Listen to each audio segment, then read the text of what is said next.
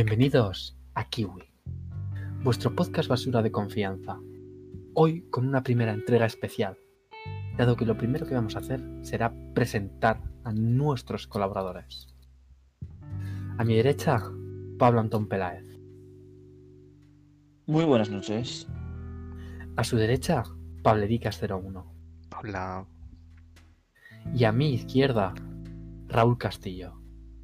Ah, En estas fechas tan especiales, donde uno no sabe qué hacer, la mejor forma de perder el tiempo puede ser escuchar nuestro podcast. El primer tema del que vamos a hablar va a ser uno que no pasará desapercibido. El coronavirus. Nuestro compañero Pablo Antón ha tenido, ha traído unas cosas preparadas de casa y procederá a comentarlas ahora. Pablo Antón, por favor. Muy buenas noches. Eh, en estos tiempos tan difíciles, con el coronavirus o también llamado COVID-19, está mm, afectando a muchas personas y los números eh, lo dicen claramente. Actualmente, a las 11 y 55 de la noche del 28 de marzo de 2020, eh, tenemos actualmente en todo el mundo casi 660.000 casos confirmados, casi 142.000 curados y casi 31.000 fallecidos. Estas cifras son alarmantes. ¿Qué opinan de ellas mi compañero Pablo Ruiz? ¿Qué opinas tú, Raúl? que alrededor de más o yo te diría que una gran mayoría de los muertos serán personas de tercera edad, seguramente. Eh, no solo recalcar eso, sino recalcar las cifras de los muertos en España, porque De las cuales, de las cuales el 80% son personas que superan los 80 años. Totalmente es una cifra a alcanzar. de los El- cuales no deberíamos obviar que en España hay 72.000 infectados y 5.960 muertos. Eso. A mí me encanta lo que he oído de coronavirus, igual barrido de pensiones. Sí, es.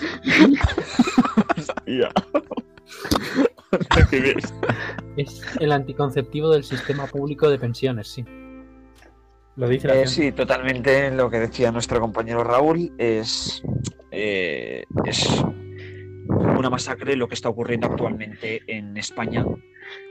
Ha habido la mayoría de estas muertes eh, ancianos y lo que más alarma, sobre todo en España, ya no son esos 72, 73, casi 73.000 casos confirmados, ni casi esos 6.000 fallecidos, sino que de esos 6.000 fallecidos, más casi 1.200 de ellos son ancianos que han muerto en residencias para mayores en Madrid, solo más de 1.100 en Madrid, para luego rebajarse hasta 150 que son en Cataluña y 100 en Castilla y León.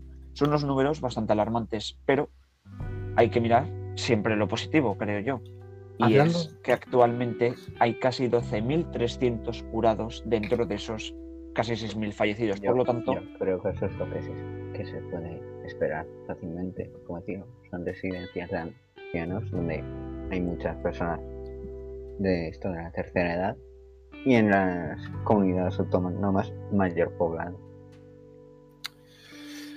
Pues hablando de, de las personas mayores, eh, voy a introducir un tema que a lo mejor a muchas de ellas les escuece demasiado. Hablamos de los videojuegos. La OMS, organización que declaró la adicción a los videojuegos como un trastorno y que se opuso a, a la... se opone, se oponía al menos firmemente a los videojuegos, los catalogaba de nocivos para la sociedad, ha dicho que cuides tu salud mental recomendando el jugar videojuegos. ¿Qué os parece esta postura? En mi opinión, casi hipócrita. creo que es exagerada totalmente. Es, Por, es cambiar. Hace un tiempo dicen que es malo, que te causa enfermedades y ahora de repente no. Totalmente, creo que siempre se ha dicho que tuviésemos cuidado por el tema de, las imágenes, ese peligro que puede haber por para personas que sufren o padecen epi- eh, ataques epilépticos, pero para gente normal no creo que sea nada alarmante. Eh, actualmente es más, eh, los videojuegos eran algo que, que se discriminaba junto con el arte, junto con la música o, u otro tipo de actividades o, del deporte, actividades que la gente no veía eh, esenciales y actualmente en cuarentena que estamos todo el mundo es de lo que se basa las, las personas para pasar el tiempo, entretenerse, aparte de aplaudir, que es otro gesto que lo veo muy carismático, pero que no lo veo tan por el simple hecho de que pienso que es porque la gente está aburrida y simplemente en el momento en el que se acabe todo esto, que esperemos que sea cuanto antes, la gente ya no aplaudirá, la gente ya no alabará tanto a esos a esas limpiadoras, a esos sanitarios, a, esos, a esos transportadores, a esa gente que ayuda actualmente, los militares, policías, ya no se les hará ese ese ímpetu, esa al- esa, esa ¡ah! eso. Te entendemos, Entonces- te entendemos. ¿Consideras que el acto benévolo que se está dando hoy en día, aplaudiendo a los trabajadores que se están sacrificando, que están sacrificando su salud y posiblemente la de su entorno laboral, Sí. es un acto hipócrita y no necesario, en tu punto de vista? Eh, creo que es necesario, pero creo que mucha gente y todas las cosas, porque a partir de eso la gente empezó a decir, pues ahora, a tal hora, vamos a aplaudir por todos los niños, porque son los que más están sufriendo, o vamos a aplaudir, por ejemplo, lo que ha ocurrido hoy por Amancio Ortega porque cumple años, que creo que no, que no es algo importante, o eh, hacer un botellón en casa, o este día vamos a cantar una canción o vamos a bailar otra cosa. Cada uno crea sus, sus retos, porque es otro tema también en redes sociales, pero creo, sinceramente, que, que hay que tener cuidado y hay que decir, a ver, mm, una cosa es entretenerse, pero yo lo que veo ya no es que es algo hipócrita, sino que más adelante nadie se va a acordar de esos sanitarios, de esas personas, porque en el momento en el que pase todo esto y la gente ya viva su vida normal y corriente, nadie le va a dar tanta importancia a esas personas que se jugaron la vida y que muchos de ellos han fallecido, sanitarios y policías. Creo que esa es mi opinión. Yo creo que esto es más bien algo como decir, todo que está de moda sobre todo por las noticias, en plan. Se hace popular porque se anuncian las noticias y bueno, ahora todo el mundo está viendo la tele porque no sabe qué que hacer. no- exacto. Totalmente. no hay mucho más que hacer. Porque lo más difícil de todo esto es que la gente no tiene lo que quería, porque a la gente no le fastidia no poder salir a la calle.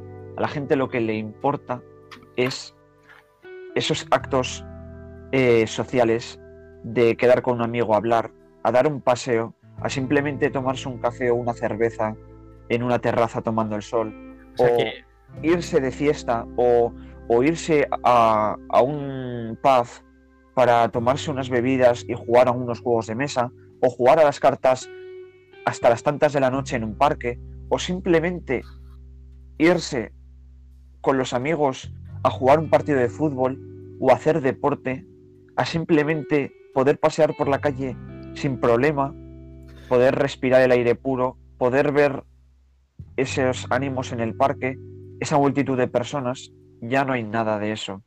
vamos, Y creo que creo que esto del coronavirus va a ser un antes y un después en todo el mundo. Creo que es un momento. Esto, Sí, es algo perdona, que se Raúl. hace, po- esto es algo que se hace popular sobre todo por las no sobre todo por las noticias es como como esto como los, los casos estos de asesinatos o, de, o en plan importantes que salen en las noticias y, y de los que se, se hablan durante semanas o, o meses en plan Sí, pero realmente la- esto. la gente- y, de, y que de esto de que la gente habla un, mon- un montón en las redes sociales sobre ellos y en plan salen a manifestarse y, y de todo en plan por Sí, pero por todas partes. Es como decirte, se habla de las noticias de ello, ergo hay, hay que hacer algo. Sí, pero totalmente. Pero yo creo que no. que no es tan importante. Esto es muchísimo más importante que todo el tema de asesinatos por violencia de género o asesinatos sin más a personas inocentes, por supuesto. Esto Sí, es- tiene que ser un antes y un después. Esto es un momento para conocernos mejor a nosotros mismos y, y creo que es un antes y un después en la vida de todos nosotros y creo que es una buena manera, creo que va a venir bien para todas las personas para conocernos mejor a nosotros mismos, así poder ser mejores personas con el resto de personas que nos rodean y con nosotros mismos, porque como mucha gente decía, y un famoso cómico llamado Dani Rovira aquí en España eh, puso un tuit que creo que tiene toda la razón, que decía que no es que nos moleste estar encerrados en nuestras casas por el coronavirus, sino porque nos hemos dado cuenta de que no nos podemos soportar a nosotros mismos. Y creo que es una verdad como una casa. ¿Y qué consecuencias creéis que puede llegar a tener nuestra actual situación del coronavirus en lo que es la sociedad? Podríamos, podríamos derivar, podríamos mover nuestra sociedad a una más cerrada y menos abierta. Podríamos transformar ese conocido amiguismo eh, ibérico por una sociedad cerrada, una Sí, sociedad más oriental. También es que hay Eh, mucha gente que no se queda en casa. Por ¿A qué ejemplo, te refieres? Totalmente, eso es verdad. por ejemplo Ruiz y yo nos Pero quedamos mucho en casa. No, pero pero- no, pero no creo, no estoy de acuerdo, porque creo que sobre todo los españoles son gente de salir. Ya estamos viendo a nosotros, nos ha afectado mucho y como decía mi compañero Raúl, mucha gente no está haciendo caso a la cuarentena, no soporta tener que estar ni una semana encerrado en casa y sobre todo hay algo que no me gusta y es, y ya no me quiero meter en tema de política, pero creo que el presidente actual de España eh, debería de haber pedido perdón por lo mal que han hecho las cosas, ya no solo porque no tengamos el material sanitario necesario ni todo el tema de los test que han sido fallidos, sino por el simple hecho de que no cerramos fronteras cuando debimos, que ahora nos está viniendo todo esto grande, que se dicen que ahora estamos en el pico más alto de la- de del virus, pero en realidad no. Esto no está bien, no grande. A ver, lo que está pasando, esto principalmente es como decirlo. Simplemente, simplemente es que, bueno, sí, se ha, actuado tarde y las cosas se han, se han, cerrado tarde, pero la, cur- la curva eh, seguirá, siendo, seguirá siendo plana. No, no va a ocurrir la curva esta to- tope alta que, en plan, el pico ese grande que salía en las España, que Pero- las gráficas. Gracias a que todo el mundo está encerrado, como decirte, la, transmi- la transmisión es menor y como decirte, ese pico de, morta- de mortalidad va a ser pequeño. Pero Ah, no es el problema- posible que llegues después de China y tengas más casos, viendo lo que han Es- hecho ellos. Totalmente. Y Encima eso, en España. eso también, bien- viendo cómo está la cosa, pero por ejemplo, eh, Japón que está directamente eh, al lado de ellos, en cuanto vieron, vieron sus casos, directamente ce- cerraron todo. no, ellos, Raúl, ellos lo hicieron bastante bien. Japón cerró las fronteras, pero están haciendo vida normal en Japón. Y Sí, ellos- ni siquiera están haciendo test. O sea que a lo mejor tienen Totalmente. 4.000 infectados y les da igual, porque hasta que no noten la grave del asunto y no la vivan, no van a publicar como que tienen 4.000. No, Ese es otro problema. La gente que ten- no se está otros bastante menos. Ellos, si no recuerdo mal, tenían bastante menos Pero- y lo tenían bastante bien controlado con respecto a la sanidad y todo. A lo que voy. La pregunta era si consideráis que va a haber un. Si, si este, evento, bien. si este evento puede crear un En cambio. Japón lo había, habían actuado muy, muy rápido. Pero a lo que Prácticamente en cuanto anuncia, anunció China los casos, eh, Japón actuó. a lo que Sí, pero igualmente a la pregunta tuya, Jorge, creo que no. Los españoles somos gente muy Ah, abierta, esto- gente que sale mucho y no por esto. O sea, esto va a ser un antes y un después y nos va a concienciar y creo que, y espero, que si que después de esto, que espero que termine cuanto antes, la gente, espero que si ocurre otra pandemia, la gente sea consciente y reaccionemos antes de tiempo, cerremos fronteras y hagamos que este sufrimiento sea muchísimo menor, por lo tanto con menos muertes, que no haya colapsos en las UCIs, porque eso creo que es bastante vergonzoso, Y una noticia de última hora. Se ha paralizado la actividad no esencial. Lo que ocurría Italia, que se había mm, activado el lunes de esta semana, este próximo lunes, día To- 1 de abril, se va a paralizar la actividad no esencial en España. Por lo tanto, no trabajarán obreros, no trabajarán gente que no se dedique a comercios de alimentación y nada más. Esto va a crear un antes y un después en una crisis económica.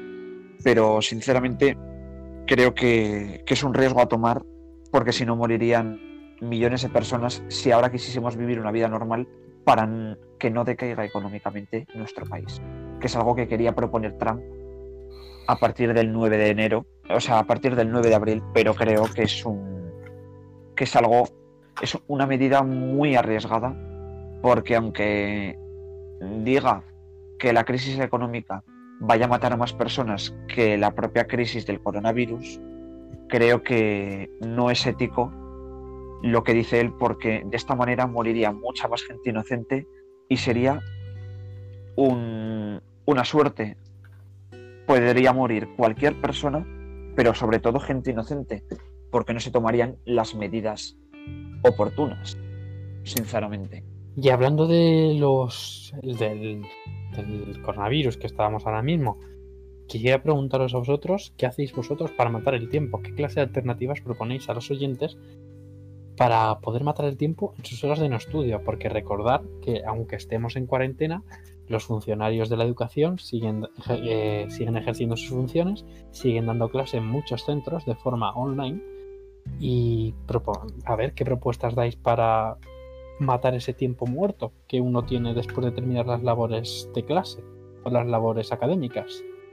Creo que es un momento clave para hacer ese tipo de cosas que siempre queremos hacer, pero nunca las hacemos porque no tenemos tiempo. Ahora es el momento. Que es verdad que mucha gente está diciendo que ahora con el tema de los estudios parece ser que están mandando mucho, mucha más tarea que en cualquier, que en cualquier situación normal en la cual vayas eh, a la semana de lunes a viernes al instituto. Pero aún así creo que sigue habiendo más tiempo libre. ¿Qué propongo? Propongo leer esos libros que siempre dices, ahora los leo, pero nunca lo haces, ahora es el momento. Aprender a jugar a un juego de mesa o a juegos de cartas. Eh, Pero eso- aprender... Pero eso es distinto, pero eso sí no tienes clases regulares, clases online, porque por ejemplo yo tengo clases online para, y para mí es simplemente, Raúl, es el equivalente a un fin de... a- Raúl, espérate, te ha sido el tema. Te ha sido el tema, Raúl. Eh, lo que estoy preguntando es qué hacer en esos tiempos muertos donde no hay clase. ¿En qué pero, invertir? eso, pero eso es lo equivalente, es, es literalmente como si no hubiese cuarentena, es literalmente tienes tus días lectivos normales, solo que estás en casa, tienes que trabajar en casa.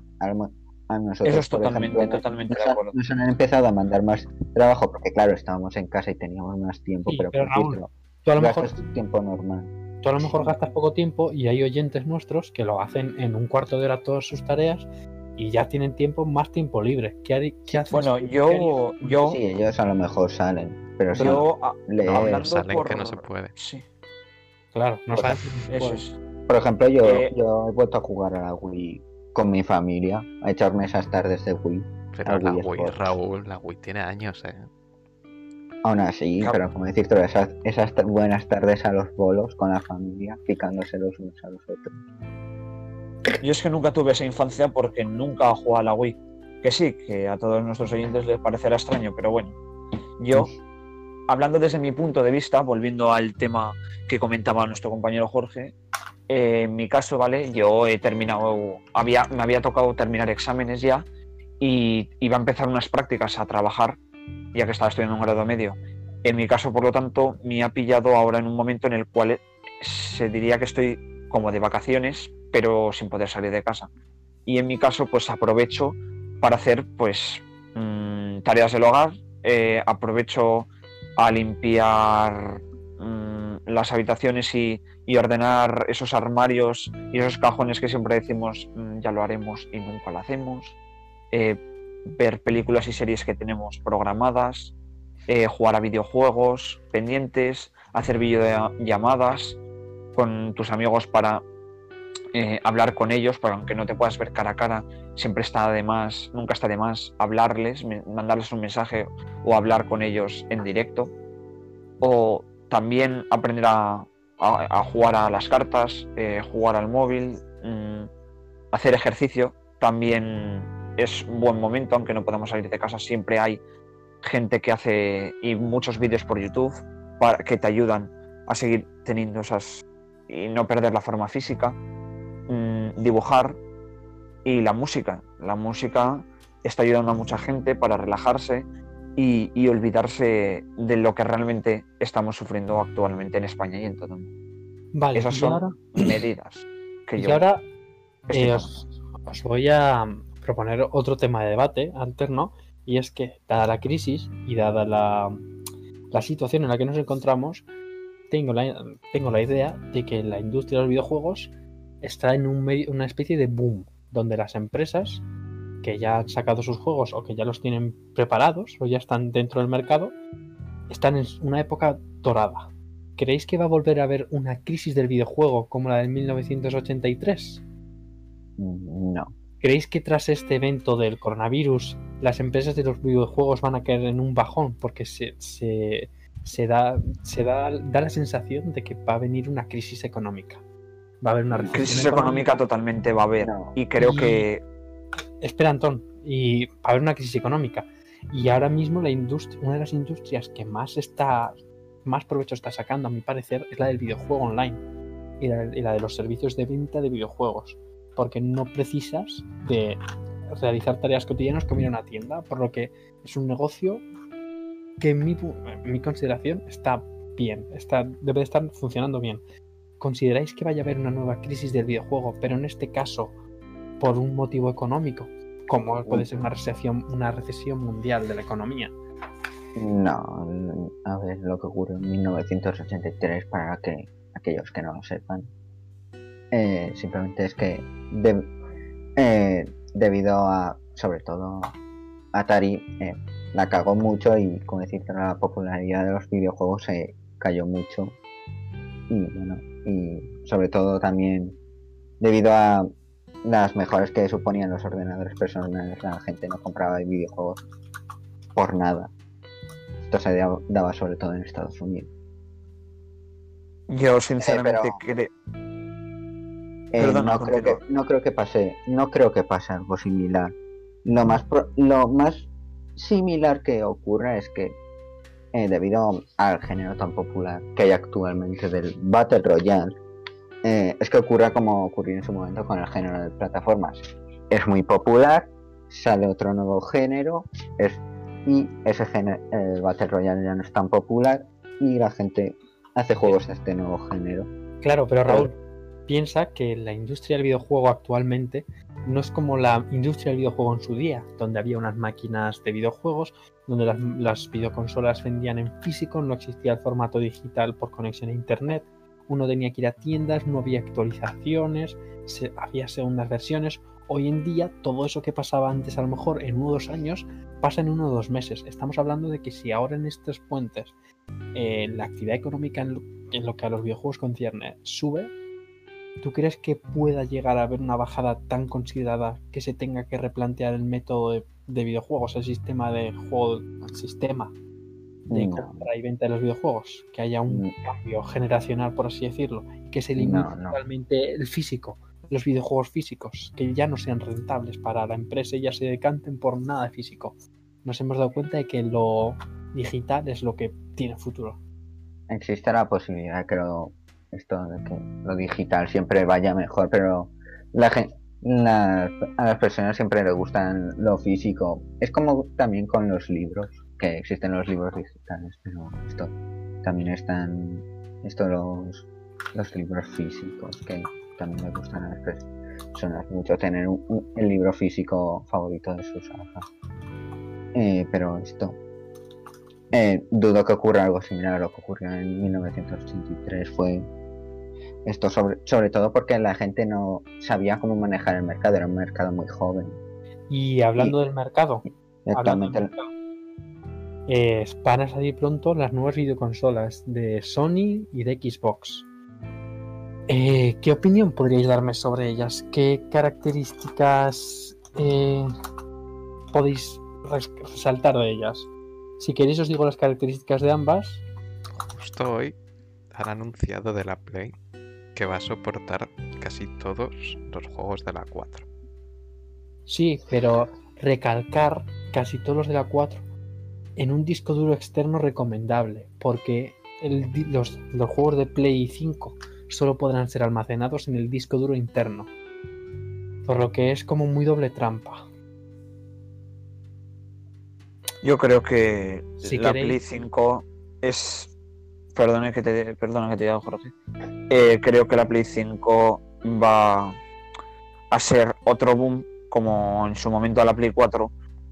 Pero siempre creo que va a haber algo que llame más la atención a los amantes de las consolas y de los videojuegos para comprarla. Creo, sinceramente, que que ahora, a partir de ahora, yo creo que con la Play 5 es, va a ser una manera de sacar el dinero a la gente y no va a ser tal vez tan increíble como se espera.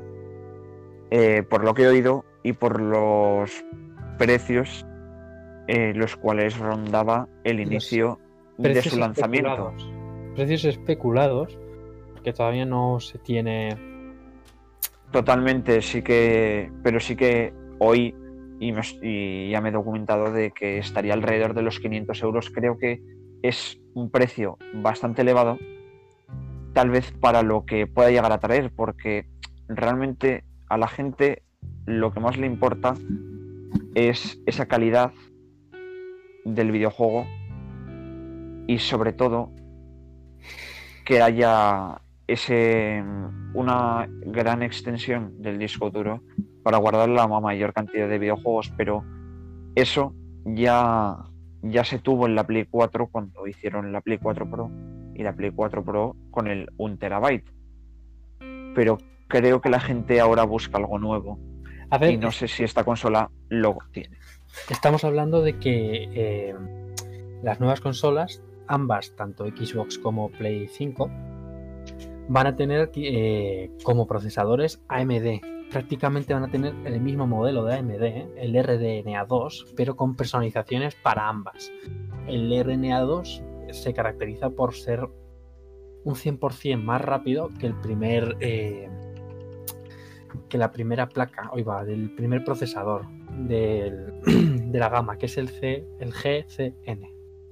Estamos hablando de que si la Play 4, eh, ahora os lo comento, eh, si la Play 4 tenía un, un procesador, Bueno, queda igual el procesador. Que ¿Consideráis mejor. que pueda llegar a superar el rendimiento de un ordenador de gama baja. Mm, A lo ver, que voy.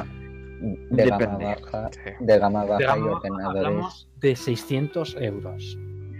lo- no lo va a superar porque de 600 euros a ordenadores bastante buenos y una con, y una consola es difícil que lo supere. También es que actualmente los los ordenadores eh, superan en gran medida a las consolas y las consolas lo tienen bastante difícil para, para llegar al, al nivel de los ordenadores. Uno, un buen ordenador de esto de un buen ordenador de estos gaming eh, que está completamente con lo último del mercado le da mil y una vueltas a, a la última de las consolas que también está con lo último del mercado Totalmente Es- de acuerdo. si no, si no recuerdo mal, eh, se anunciaba en la propia página de PlayStation eh, juegos a 120 FPS. Eh, Pues- los, los ordenadores, esto, que pones últimos con último del mer- mercado, no te los corren a 120 FPS eh, a más perfectamente. Bueno, En realidad Bueno, te da igual los FPS. Sí, sí, porque si tu pantalla es de 60, no vas a poder reproducir más. exacto. El, prole- Lo único que verás Eh, es que no da tirones a- en algún trozo. Exacto. Pero así a largo plazo te da igual. Yo Ah, creo que igualmente Play la Play La siempre Play va a ser 4 mejor que la Xbox. Va a 30 y nadie se ha quejado. Sí, Pero también porque la Play 4 se, se reproduce y se maneja normalmente en televisores. Y uno en televisores, mm, sí. generalmente en salones, no está pendiente de los FPS porque el televisor es grande. eh, no, no suele, no suele ser algo a tener en cuenta. Sin embargo, la gente que mira los FPS suele ser gente más de gaming de computadora. A ver, Totalmente. actualmente los las últimas estas pantallas de televisión que salen son esto 1080 1080 60 fps o 720 60 720 ¿Cómo- ya, ya no hay. 7 720 ya ya, Ya, ya como- no hay, eso está- Está extinta. caducado. Es el nuevo dinosaurio. exacto Los dinosaurios. Les cayó un meteorito. exacto. Eh, esto Eso sobre es verdad. mi- 1080 salen las 4K ya es la siguiente. Y 8, 8K presentaron. y 8K y 8K, 8K presen- presentaron. Que, que yo que sé los, lo siguiente va a ser 27 esto va a ser como como con las consolas de Beach van a ir 8K 32K 16K así van a, ir- van a ir subiendo y la gente va a decir sí está bien pero no lo noto Tenemos, vamos a tener un gran problema y es que las aparte nos la van a colar enormemente. a por- partir de a partir de un punto eh, los la cantidad de píxeles no la vas a notar No, es como pero, con, es Raúl, como con la cantidad los- de los 4K, 8K, ese tipo de resoluciones no tienen nada que ver con el pixelaje. Es cuando tú haces zoom que se siga viendo detallado. El problema está en que si tú tienes en la pantalla, si tú tienes una pantalla 1080, sí, la resolución también, pero si tú tienes una pantalla 1080 y estás jugando un juego con 4K o en una pantalla eh, en una consola de 4K u 8K, es un desperdicio porque no estás sacando el rendimiento. Luego los juegos los optimizan para que vaya a lo máximo en la videoconsola, para que vaya a 60 FPS a 4K. Si lo usas a 1080 es como que estás desperdiciando la intención de la consola. Y esto es un problema porque va a haber muchísima gente con el 8K que no lo va a utilizar. Y la empresa te lo va a vender como algo que necesitas cuando no lo necesitas porque no lo tienes. Y esto va a ser un problema porque como sigamos así, las empresas van a ir muy por delante de la industria de las televisiones y muy por delante de la industria de la industria audiovisual en general.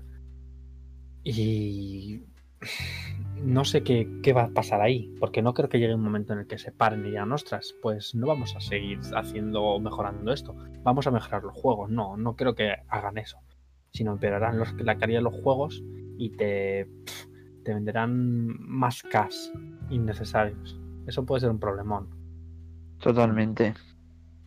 También la industria de la consola va ligada a la industria también de los Ahora- procesadores. Vamos a hablar de unos datos, a ver qué comentáis, de, de los videojuegos en España. Los datos van a ser del 2018, no he podido encontrar los datos más actuales, pero la cosa, bueno, relación 2017-2018. La facturación física de videojuegos, eh, físico, o sea, de pago en mano, fue de 886 millones en España. Y la facturación eh, digital es de 474. Ahora, ¿qué pasa? Entramos 2018, año en el que todavía no hay un boom grande de lo digital. Y ya aumenta un 43%. Mm, sí, un 43%. De 850 millones físicos, pierde 36 millones a 680 millones online. ¿Qué Ay, creéis que va a pasar este año? ¿Creéis que se llegará a, so- a sobrepasar la facturación física de los videojuegos? Es, es muy posible, es muy posible, la verdad. Incluyendo que la facturación física incluye el hardware de las videoconsolas y eh, el software y los accesorios de las videoconsolas. Teniendo en cuenta que también son los accesorios y todo eso, a lo mejor Y fijaros te en, iguala más. en el dato que os proporciono que el hardware, las videoconsolas en hardware, videoconsolas, ordenadores cayó un 5,4% en 2018, 2018 en respecto al 2017. 377 millones de euros invertidos por los ciudadanos en hardware contra 356. Poco a poco el hardware va a ir desapareciendo y se va a invertir más en software y en accesorios. Por ejemplo, subió un 8,1% la venta de, accesorios de las videoconsolas, de 120 millones a 130. ¿Creéis que estamos ante, ante una nueva fase de videoconsolas donde te va a costar más los accesorios que la consola para poder disfrutar plenamente de ella? Creo que sí. Bueno, Creo que es una. A ver, lo, lo dudo. Pero creo que el objetivo es que saquen dinero. Por lo tanto, creo que sí que es una medida que se vaya a llevar a cabo. Bueno, tienes Los como ejemplo el accesorios no- Nintendo Labo, que te venden cada cartón. Todo puede pasar. Ahí está, esa fue una manera. Si hablas del Nintendo Lab, mm, Había que hacerlo. dejamos, dejamos la parte. No, pero creo que es un buen ejemplo. Lo que dice mi compañero, creo que, que ha sido un, Pero, Por una ejemplo, forma de, de sacar dinero a, a toda esa gente que, que era amante de Nintendo y que realmente parecía una idea buena y pensar que era trozos de cartón, lo cual podrías hacer tú de forma manual en tu casa. Creo que me parecía una gran estafa cobrar a la gente más de 80 euros por ello. Creo que, ahora voy a sacar no otro tema en base a los datos de facturación digital. Eh, en 2017 se vendieron 251 millones de euros, bueno, se recaudó 251 millones de euros en ventas de videojuegos en España digitalmente, o de plataformas online, ya sea programas, de elementos digitales. Y en 2018 la cifra aumentó un 57,8 a 396 millones. En aplicaciones digitales, hablamos de aplicaciones móviles, 223 en 2017 y 284 millones en 2018 con un 27,4. Ahora, la pregunta que os planteo es, ¿creéis que la gente está perdiendo ese miedo a lo digital? Ese miedo a no poseer físicamente algo, no tener conciencia de lo que es la propiedad física y pasarse a la propiedad digital. ¿Creéis que la gente está dando ese paso a la no posesión de los elementos que uno adquiere? A ver, en pocas Totalmente. palabras, existen plataformas como Steam, Amazon, que estas compras digi- digitales las haces y te las mandan o directamente te las, te las dejan en sus servidores. Steam Claro. directamente haces, haces la compra y tienes sus juegos disponibles en cualquier pero- momento que tengas internet o Sí, que directamente no tengas internet. Para ordenador aún se pueden comprar juegos en físico. Sí, pero los que juegos en el físico CD. Creo que vienen códigos. Lo que dan ahora son códigos para las plataformas. Exacto. Y eso lo Es entendemos como comprar físico o ya lo estás códigos comprando también se digital. por digital. Eso se entiende como comprar físico porque la distribuidora se lleva un porcentaje del dinero. Por lo que es- se cuenta como comprar físico. Pero a lo que voy es que si a lo mejor estamos en 2007, 2009, os llegaréis a creer que las personas tuviesen este, este nivel de aceptamiento, de aceptación social, al estar todo digitalizado, que uno no posea nada. ¿Os imagináis un Apple ofreciendo todas sus aplicaciones con un servidor web? ¿La gente Mm. creéis que hubiese triunfado tanto si no... Tal vez no, pero creo que cada vez la, la humanidad está creciendo de forma digital. Ya creo que dentro de unos años desaparecerán muchos espacios físicos y la gente ya no tendrá que ir mm, salir de sus casas para ir a una tienda física y tendrá que hacer todo de forma digital u online. Por lo tanto, creo que todas estas empresas potentes, ya sea de aplicaciones móviles, eh, ya sea de, de telefonía móvil o, o de cualquier otro producto que vendan, creo que cada vez más van a vender eh, de forma online por páginas web. Y, y creo que eso es el, el futuro actual de, de lo digital. Y por supuesto va a ocurrir lo mismo con los videojuegos. Creo que dentro de unos años ya no tendrás que ir a, a una tienda física como es Game para comprarte un videojuego de cualquier consola y simplemente lo harás desde cualquier plataforma web, por ejemplo Amazon, que, que te lo puede traer en menos de 24 horas Pero por eso un precio asequible. también. ¿Eh? Digital se refiere desde la consola directamente. Sí, desde la consola, desde los servidores de Pues distribución. por supuesto creo que también sí. Creo que es, bueno, es la manera más rápida. Es más, ahora cada vez se está, influ- La se está influyendo más eso. Otro dato a comentar eh, que os voy a proponer ahora es la franja de dispositivos usados eh, respecto a la edad del usuario. Por ejemplo, de 6 a 10 años, lo que recoge este estudio es que el 49% de los niños utilizan videoconsolas como principal fuente de entretenimiento, el 58% utilizan smartphones y un 29% PCs. Prefiere un cin- No me cuadra esta estadística. A mí sí me cuadra, la verdad. Porque los, pa- los padres es más Sí. comprensible que le compren una videoconsola a un crío que un No, no, no. Hablo que intuyo que quien usa consolas puede usar tablets también y por ahí que se vaya la cifra por encima de 100. Pero sí, intuyo eso. Actual- actualmente los, los niños van teniendo móviles a más temprana edad. Por alguna razón. De No 11 a lo sé. 14 años, la cifra de smartphone más tablet disminuye a un 50%, sube la de las videoconsolas a un 64% y la del PC aumenta al 44%. O sea que es una franja en la que ya se va descubriendo más o menos el método, el objetivo informático, el, un proyecto informático que puede ser... Como se puede, como se puede ver, todo cada vez está más digitalizado. Eh, ya. siempre. 15 a Actualmente 24 ningún años. niño, actualmente ningún niño no sería, no sería nadie si no poseyese en su casa de... o domicilio particular un smartphone o una tablet o un ordenador. Entonces la, se está demostrando que la sociedad cada vez se está digitalizando más. Sí, y creo pero- que creo que, que a la larga puede ser un error porque si solo dependemos de unas máquinas, al final creo que nos va a salir caro a los humanos. Eh, es mi opinión. La franja de 15 a 24 años. Sí, perdón, Pablo. Sí, así. Depende de cada uno. Porque yo crecí jugando a la Play 2 y estoy perfectamente.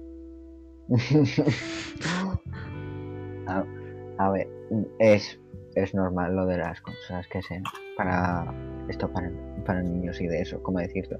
Ahora, ahora hay padres y, y madres que esto que han, cre- que han crecido jugando a juegos como Pokémon, Mario, los típicos juegos.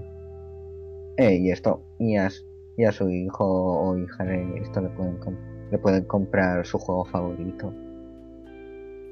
Ya es, es otro problema si ya creas adicción.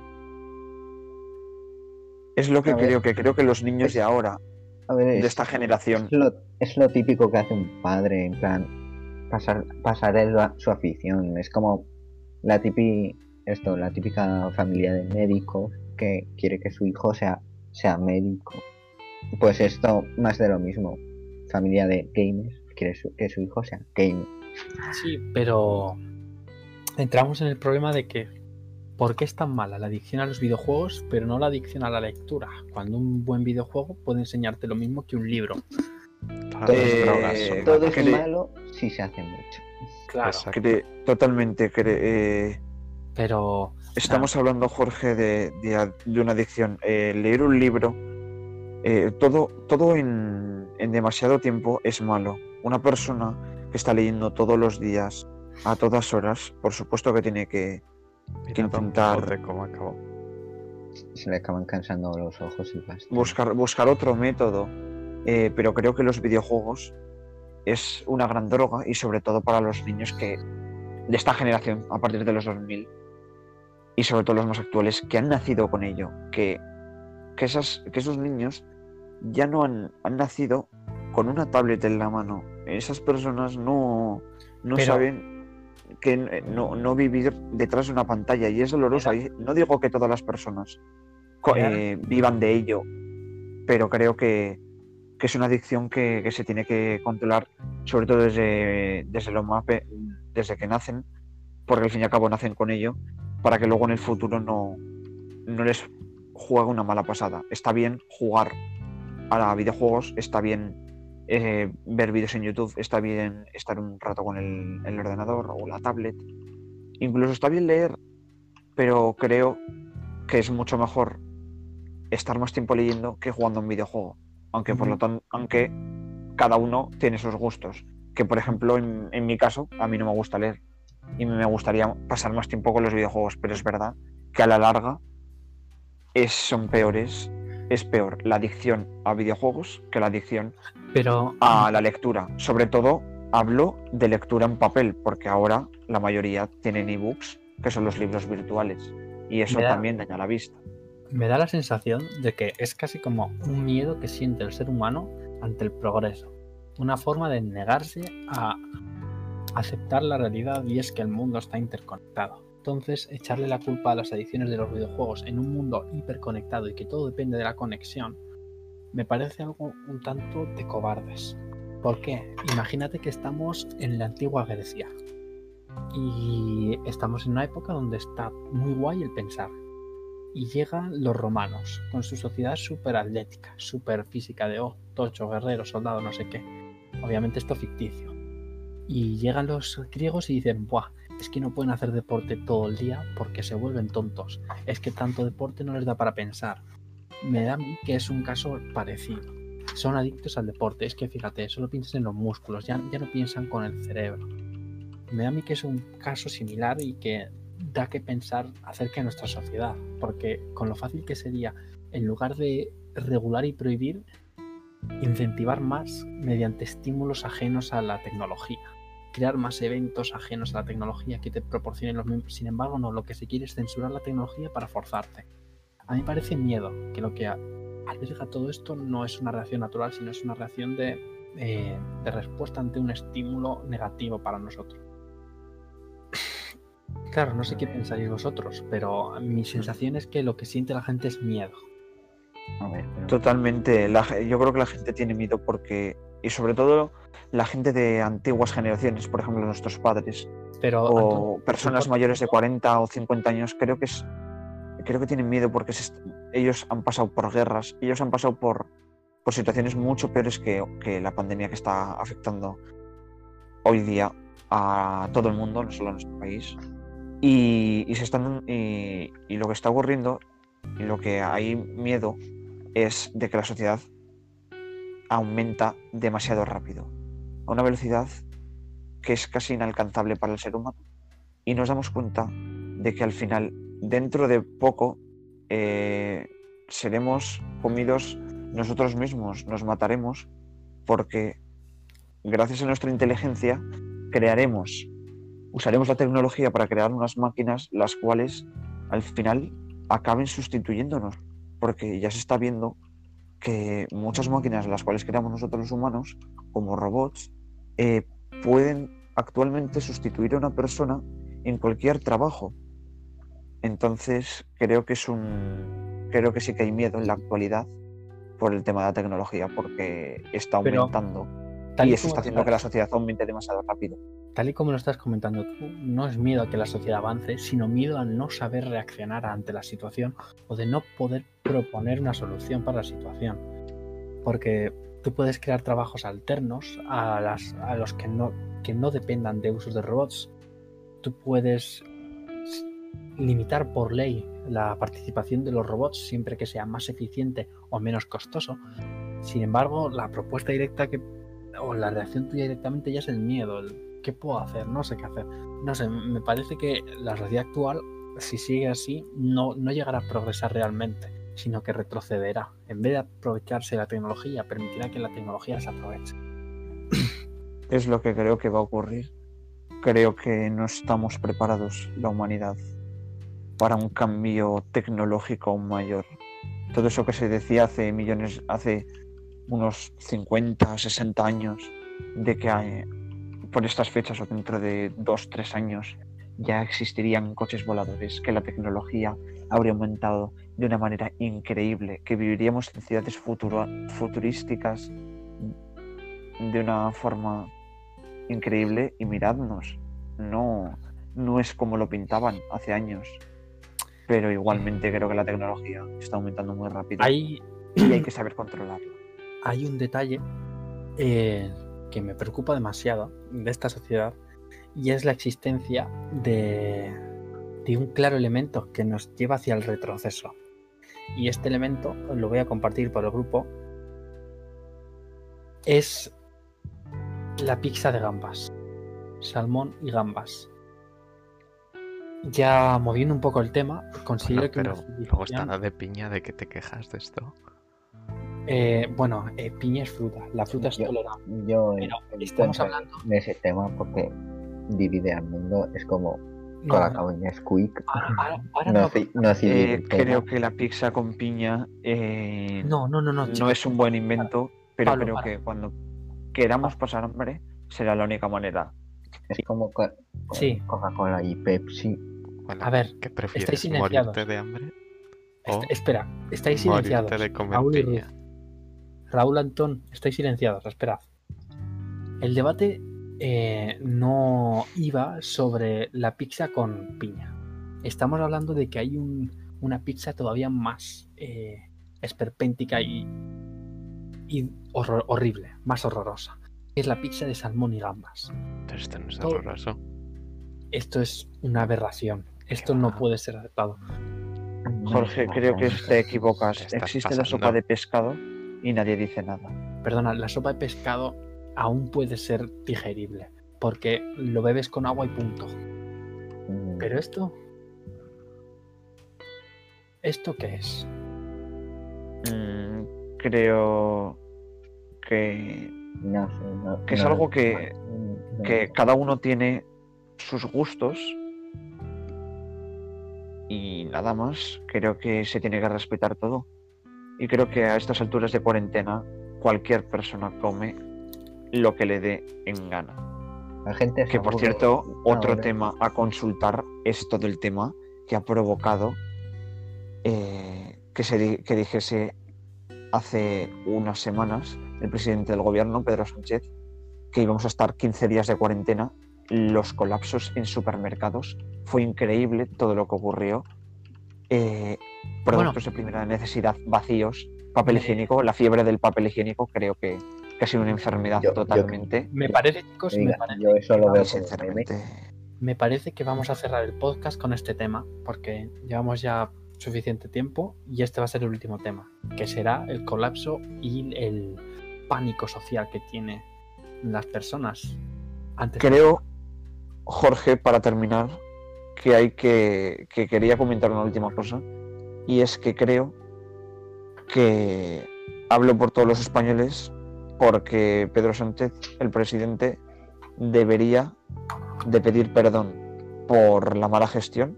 Y otra, otra cosa importante y es que debería de decir la verdad sobre realmente el tiempo que tenemos que estar de cuarentena, porque actualmente se ha vuelto a decir que 15 días y que entonces todo esto debería de terminar el 11 de abril. Pero ¿qué ocurre? Que cuando lleguemos a Semana Santa, volverán a decir otros 15 días, así sucesivamente, hasta que lleguemos alrededor de mitades de mayo, principios de junio, y la gente ya no sepa qué hacer. Pero también creo que la realidad es muy dolorosa como para que la gente lo asuma. Entonces, A ver, yo creo que lo del papel higiénico fue un poco pánico popular y por el meme. Sí, porque no tiene Es que- sentido. Sí, es No, que no tiene totalmente. sentido. Luego, luego la gente empezó. Ahora la gente está comprando cervezas a tu triple. Que esa, a eso le veo más sentido. Sí. Claro, la verdad. claro. A eso, a eso le veo más sentido. La gente se está empezando a dar cuenta de que bebe más que caga. La verdad. Pero que el papel higiénico ni para cagar, si se acaba estás en tu casa. Es que ¿Sabes cuál es el problema? existe- existen alternativas de sobra. el problema es que la gente ha comprado papel higiénico como puede haber comprado otro producto, no de primera necesidad, sino productos que no se caducan, para así no tener que ir tanto a los supermercados. Pero ¿cuál es el problema? Que si hacen eso con productos de primera necesidad, ya sea leche, huevos, carne, pescado, verduras, fruta, Pero eso es lo hacen con papel higiénico, Eso es lo cual no caduca. se totalmente, lo cual no caduca, pero, pero no, no es necesario. Porque la gente que compra tanto querría, quisiera saber si en su casa le cabe todo. Porque es que creo que no. Creo que tienen que estar hasta arriba Eso es porque pánico y para estar prevenido en caso de que ocurra algo muy malo, pero es que como decirlo, esto no iba a ser algo muy grave. Que sí, que podría ser muy grave, de repente podría caer un meteorito, yo qué sé, en medio mundo, Claro. y podría ocurrir. Y Yo qué sé, en ese momento tus 20 rollos de papel higiénico, ¿qué quieres que te diga? No te van a importar mucho. Pues esto. totalmente de acuerdo. Creo que es un tema muy, muy amplio, pero que, que hay que tener más control y más cabeza. Porque la gente tiene mucho miedo y, y hay que pensar que esto no es el fin del mundo y que todos poniendo un poco de nuestra parte podemos. Pues podemos Esto es, superar esta simple, pandemia. esto es simple pánico, es, es la gente viendo por redes sociales, viendo el coronavirus está aquí, pandemia. Bueno, lo de los bulos, eso de que esto se cura con ibuprofeno, se cura disparándote a un pie, eh, y bueno, y esas cosas.